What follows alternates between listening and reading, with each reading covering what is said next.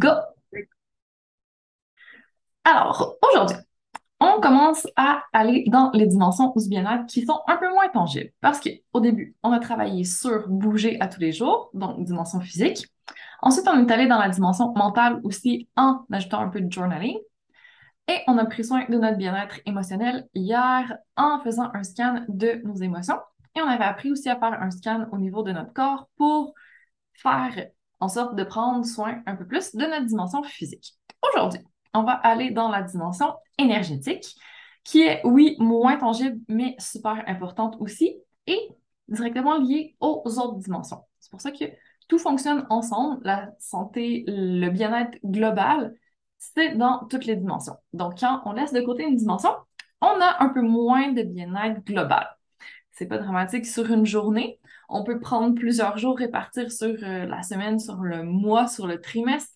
Si on veut, vraiment, c'est à nous de trouver ce qui nous convient le mieux au niveau de notre bien-être. Et c'est pour ça que je te donne des options ces derniers jours. Donc, aujourd'hui, si on veut prendre soin de notre bien-être énergétique, comment on fait?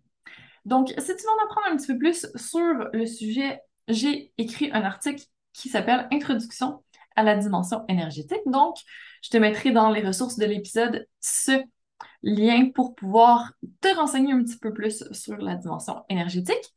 Et sinon, pour l'instant, ben, je te dirais seulement que l'énergie, c'est la vie, elle est partout, on en a besoin. Donc, il faut faire en sorte de la nourrir et de la laisser bien circuler si on veut en tirer le maximum. Donc, qu'est-ce qu'on peut faire pour ça? Ben, comme je l'ai dit tout à l'heure, prendre soin de nos autres dimensions. Parce que quand on a des émotions positives, quand on se sent bien dans notre corps, quand on est bien au niveau mental, qu'on se sent en confiance, tout ça nourrit notre énergie et ça rayonne autour de nous et ça fait en sorte que on est dans des bonnes vibrations, si on veut. Toutes les cellules vibrent, pas juste les notes, celles autour de nous. Ça, c'est vraiment euh, la neuroscience. On peut aller se renseigner là-dessus, c'est super intéressant.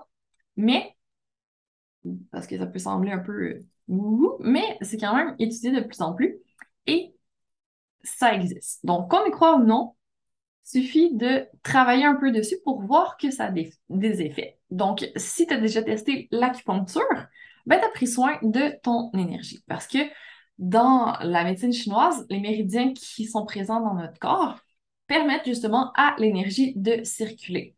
Donc, quand on met des aiguilles sur les méridiens d'acupuncture, ça fait en sorte d'agir sur les organes, ça agit sur la circulation de notre énergie et ça peut aider à libérer des blocages et les blocages, dans le fond, causent des problèmes à nos organes, qui causent des problèmes à notre santé. Donc, quand on joue là-dessus, ben, on peut se libérer de problèmes physiques juste en passant par l'énergie.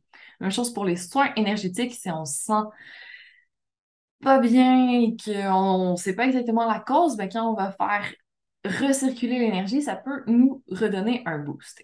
Et ce qui aide beaucoup l'énergie aussi, c'est la respiration.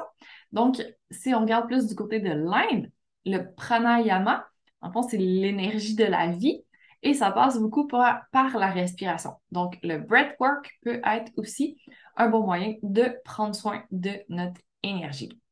Et une autre chose que j'aime beaucoup, pour ma part, c'est le tapping, aussi appelé EFT, Emotional Freedom Technique, qui permet de jouer sur les émotions et par conséquent sur l'énergie sans les aiguilles. Donc, ça utilise aussi les méridiens d'acupuncture, mais là, c'est nos doigts qu'on utilise.